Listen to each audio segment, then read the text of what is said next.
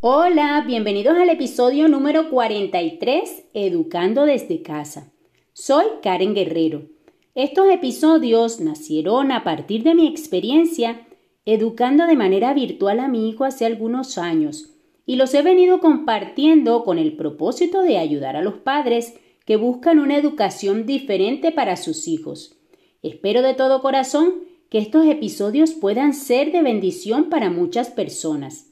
Si me escuchas por primera vez, puedes encontrar los episodios anteriores en Spotify, Apple Podcast y Google Podcast.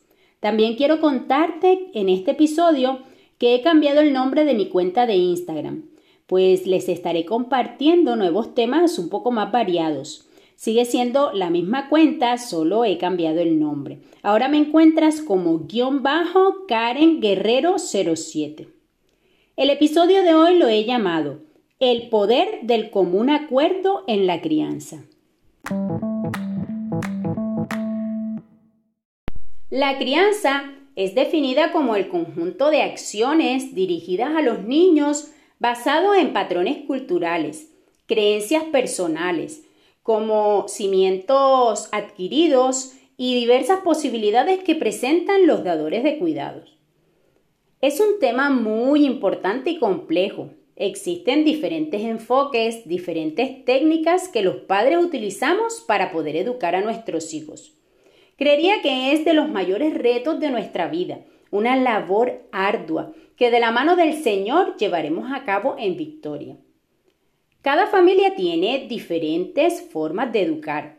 De hecho, mamá y papá vienen de costumbres diferentes y muchas veces la forma en la que uno de los dos es educado es completamente opuesta a la del otro.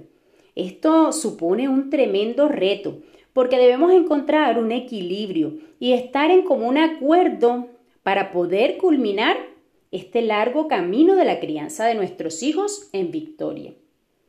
Estar de acuerdo será determinante para tener éxito, porque la realidad es que no importa las formas diferentes de cada familia. Aquí lo más importante es que mamá y papá vayamos en una misma dirección, que estemos en un mismo sentir, convencidos de que lo que estamos haciendo es lo mejor para nuestros hijos.